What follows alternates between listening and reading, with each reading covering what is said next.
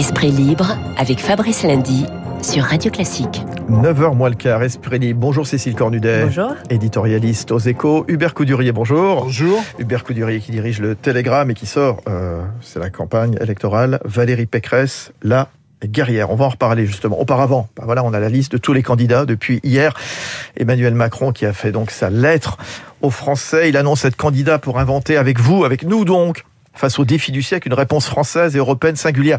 Cécile Cornudet, Macron candidat, la continuité sans changement. C'est ce que vous expliquez dans les échos ce matin. Oui, c'est sûr que quand on lit cette lettre, c'est l'inverse du Macron euh, candidat en 2016. J'ai réécouté sa déclaration de candidature de 2016. C'était la disruption, il allait tout bousculer. Euh, euh, il y avait une énergie énorme dans le peuple français dont il fallait se servir pour, pour casser tout le système partisan et enfin réformer. Et là, c'est absolument l'inverse. Il fait euh, finalement l'analyse que euh, le peuple français est suffisamment bousculé, euh, fragmenté sans doute, pour que ce soit lui qui, pour que ce soit ce peuple qui ait besoin de son appui à lui. Donc la situation est inversée. Il est en posture de protecteur, de, de stabilité. C'est le de- candidat de la stabilité, vous vous dites justement face à toutes les crises qu'on a pu voir, les Oui, gilets comme ça qu'il se jaunes, pose. le Covid et puis évidemment euh, l'Ukraine. Sans doute qu'il n'a pas beaucoup d'autres opportunités. Il annoncerait un programme ébouriffant. On se dirait, mais c'est quand même bizarre. Il est en train de gérer la guerre.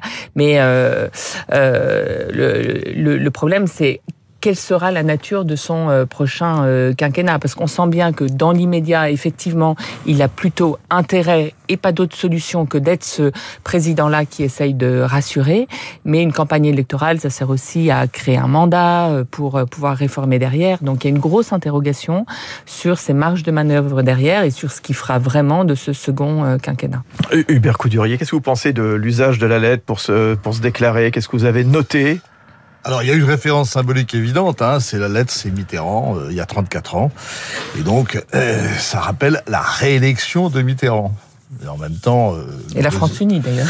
Oui, et en même temps, le deuxième mandat fut une catastrophe, parce qu'il n'y avait pas de projet. Et je souvenir d'une euh, apostrophe du directeur de la Dépêche du Midi recevant Emmanuel Macron euh, lors de sa première élection et lui disant Mon garçon, tu as le cul bordé de nouilles. Et euh, je dirais que hier, j'ai déjeuné avec un ministre qui nous a dit Mais finalement, depuis. euh, mai 2000, enfin 2015, lorsque nous étions cinq dans le bureau d'Emmanuel Macron, tout s'est passé depuis sans anicroche. Sans anicroche jusqu'à l'élection de 2017. Et en fait, il, il joue là-dessus.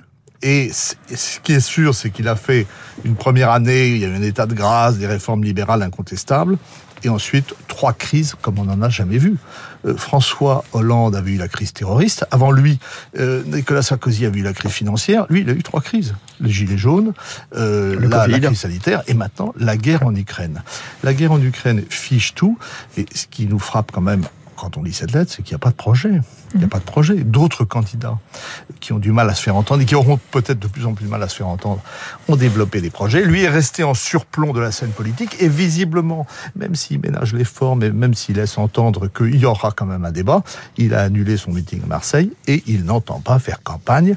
Il est dans le subliminal et euh, euh, c'est vrai que pour l'instant, son opposition n'a pas encore trouvé le seguin qui dirait circuler, il n'y a rien à voir, l'élection est jouée, il n'y a qu'à la célébrer. Cécile Cornudet, il n'y a, pas de projet, ça sera pas le temps, le moment aussi, en si peu de temps aussi, compte tenu de cette euh, guerre en Ukraine, de parler du bilan, confronter Emmanuel Macron à ce qu'il a fait ou pas pendant ces cinq ans les, les opposants vont essayer, les adversaires vont essayer de, de le saisir sur son bilan. Et lui, je pense quand même, enfin, en- tout manifestement est en construction au jour le jour. Ils ont dû complètement chambouler leur campagne, euh, les macronistes, je veux dire, euh, ces derniers jours, parce que c'était pas ce qui était prévu, hein, euh, ni dans le timing, ni dans la tonalité, parce qu'on sent une tonalité très grave, alors qu'il voulait être le candidat bah, de l'espoir, de l'avenir, contrairement au déclinisme de euh, d'Éric Zemmour.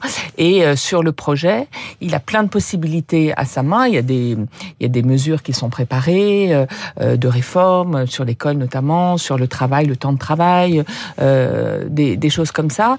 Mais on ne sait pas s'il va les actionner ou pas, s'il aura le temps, s'il sentira que c'est le moment. On sent que c'est pas du tout sa priorité. En fait, cette lettre, elle, elle nous déçoit un peu parce que c'est, on sent que c'est une formalité, y compris pour lui. Dans cette semaine, ce qui était important, c'était son intervention sur l'Ukraine il y a deux jours. Et hier, il a eu un long échange téléphonique avec Vladimir Poutine qu'on nous a raconté. Nous, le Sherpa a fait tout un call, un call euh, pour nous raconter euh, euh, les coulisses de ce coup de fil absolument terrifiant entre Emmanuel Macron et Vladimir Poutine. Donc c'est ça son quotidien aujourd'hui. Et on sent bien que que même si ça le sert, c'est aussi parce qu'il est complètement pris. Donc c'est les, les, deux à la fois. C'est ce que vous dites, Cécile Cornudet, ça va être son quotidien. Hubert Coudurier, justement, quel équilibre, quelle position tenir pendant 30 jours entre le président, le chef de guerre, le chef des armées, le chef de l'État et le candidat bah D'abord, moi, je crois qu'il est le chef de la non-guerre, parce que il faut souhaiter que le cessez-le-feu arrive rapidement en Ukraine pour les Ukrainiens.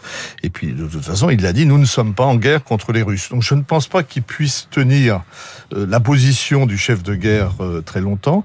Il est, par contre, le chef de la diplomatie, et son rôle, c'est d'amener Vladimir Poutine à un cessez-le-feu. Et on l'a bien compris hier, c'est très compliqué. La force de, du président, c'est qu'il était inexpérimenté, mais il a appris, ça il l'a dit, il a appris à travers ces trois crises, il a fait preuve d'une résilience quand même assez incontestable, et puis sa grande qualité, c'est que c'est un pragmatique. Et effectivement, ils ne s'embarrassent pas de programme. Ils essayent, ils adaptent, comme l'a dit Cécile.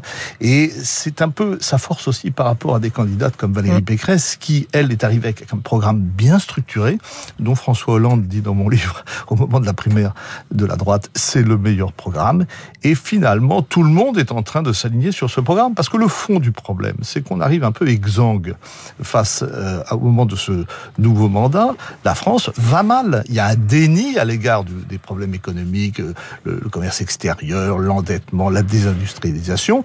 Il y a quelques petits signaux qui vont bien, mais qui marquent surtout euh, un rebond par rapport à l'année précédente qui avait été catastrophique. Et maintenant, on nous annonce qu'avec le, il va y avoir un contre-coup aux sanctions économiques contre la Russie qui vont aggraver encore plus le prix de l'énergie, etc. Et donc, la vraie question, c'est mais comment va faire le nouveau président? Il faut trouver, et c'est ce que euh, Valérie Pécresse essayait de démontrer, mais visiblement elle a du mal à, à imprimer, c'est qu'il faut dégager des marges de manœuvre, faire des économies pour réinvestir ailleurs. Sinon, on va pas y arriver. D'autant plus qu'on va augmenter le budget euh, militaire, ce qu'a annoncé le président de la République avant-hier. Qu'est-ce que la guerre va changer dans le comportement des, électeurs, à votre avis, Cécile Cornudet, Hubert Coudurier, Cécile, des échos Vous savez, il y a cette grande théorie de, dans les crises comme ça, les, électeurs sont légitimistes, euh, suivent le, suivent le drapeau, euh, veulent pas changer le capitaine dans, la tempête.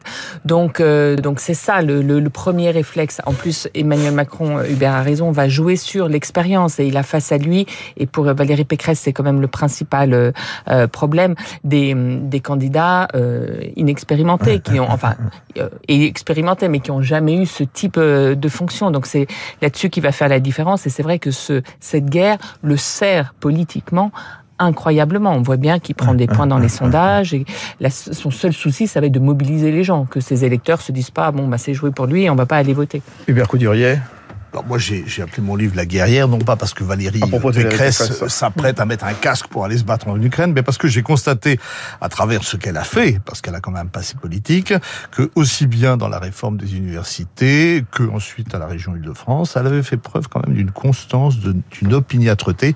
Il y a quelqu'un, je crois c'est Arnaud Péricard dans le livre qui dit c'est un chien de talus. Sortefeu dit elle ne lâche rien. Euh, c'est une femme obstinée, courageuse et volontaire, mais simplement euh, aujourd'hui, euh, il faut qu'elle s'adapte au fait qu'elle est en division 1.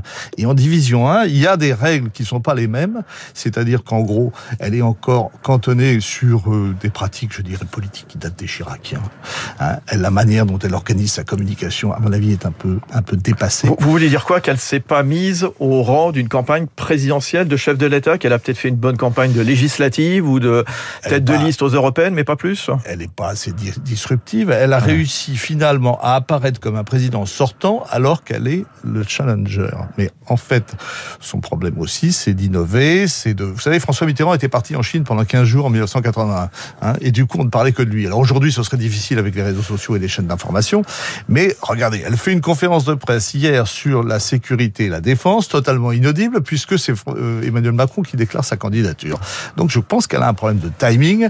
Elle ferait bien de profiter de ce qui se passe pour repositionner sa communication communication, sa campagne et réfléchir sur sa stratégie. Qu'est-ce qui lui manque, euh, Cécile Cornudet, Valérie Pécresse? Qu'est-ce qui n'a pas marché justement? Hubert Coudurier tout, tout à l'heure disait, elle a du mal à imprimer. C'est vrai qu'elle stagne en troisième, quatrième position à 12-13%. C'est quoi? C'est son positionnement difficile à trouver, sa personnalité, son projet, son entourage avec Ciotti, jamais très très loin? Sûrement, sûrement un peu tout ça. Mais ce qui est étonnant, c'est que euh, Marine Le Pen et Éric Zemmour ont été très compromis dans leurs euh, amitiés russes et pas elle. Et pourquoi c'est pas elle qui en profite Moi, c'est une interrogation euh, que j'ai depuis le début. Alors, il y a la question de la stature dont parlait euh, Hubert.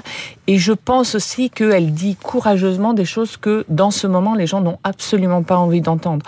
Quand vous entendez comité de la hache, baisser le nombre de fonctionnaires, alors que les gens se sentent fragilisés de partout, Emmanuel Macron est plus euh, complaisant ou démago, si vous voulez, de ce point de vue-là. Elle, je pense qu'elle a un peu, elle est un peu en décalage sur les attentes du moment et ça compte. Hubert Coudurier, le mot de la fin. Bah, il y a aussi une chose qui, qui a joué, c'est qu'elle a été proprement flinguée par son propre camp.